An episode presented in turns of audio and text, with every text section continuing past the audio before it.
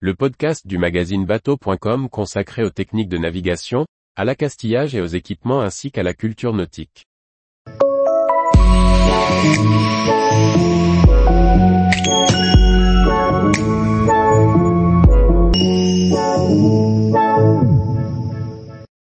Téléphone, carte bancaire, que vérifier avant de naviguer à l'étranger? Par Anne-Sophie Ponson. Avant de naviguer à l'étranger, il faut vérifier beaucoup de choses pour éviter les mauvaises surprises. Dans le domaine des moyens de paiement et de communication, il y a des points à étudier avant de partir. Se retrouver à court d'argent ou sans moyen de communication à l'étranger n'est pas très confortable. Alors, avant de partir naviguer dans des zones éloignées, mieux vaut vérifier certaines choses. Le premier point à vérifier avant de partir à l'étranger, c'est la durée de validité de vos cartes bancaires. Il ne faudrait pas qu'elles soient périmées pendant votre croisière à l'étranger.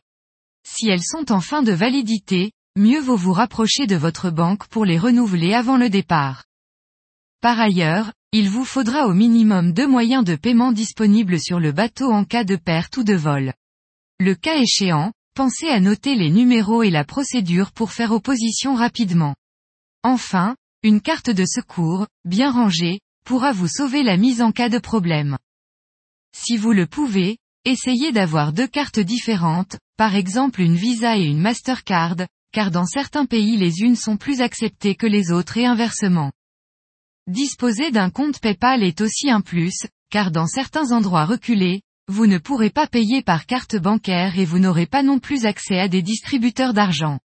Il n'est pas nécessaire d'aller très loin pour se trouver dans cette situation, c'est le cas, par exemple, dans certaines îles écossaises. Vérifiez aussi avec votre banque les frais bancaires qui vous sont appliqués en cas de retrait et de paiement par carte dans un pays étranger.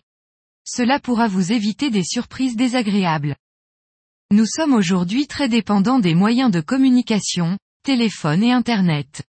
Avant de partir à l'étranger, il faut ainsi vérifier les conditions d'utilisation de votre téléphone et les frais éventuels. Beaucoup de forfaits de téléphone mobile permettent leur utilisation en Europe et dans les départements d'outre-mer avec une part de données mobiles. Néanmoins, cette utilisation est généralement limitée. Si vous naviguez en dehors de l'UE et des DOM, il pourra être plus intéressant d'acheter une carte SIM locale pour la durée de votre voyage.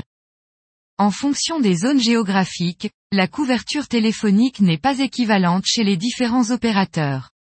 Dans l'idéal, essayez d'avoir deux fournisseurs différents si vous êtes plusieurs à disposer d'un téléphone sur le bateau, vous aurez alors une meilleure couverture. Si votre budget vous le permet et que votre projet vous emmène dans des endroits isolés, pensez à partir avec un téléphone satellite. Vous pouvez acheter une carte prépayée que vous utiliserez en cas d'urgence. Tous les jours, retrouvez l'actualité nautique sur le site bateau.com. Et n'oubliez pas de laisser 5 étoiles sur votre logiciel de podcast.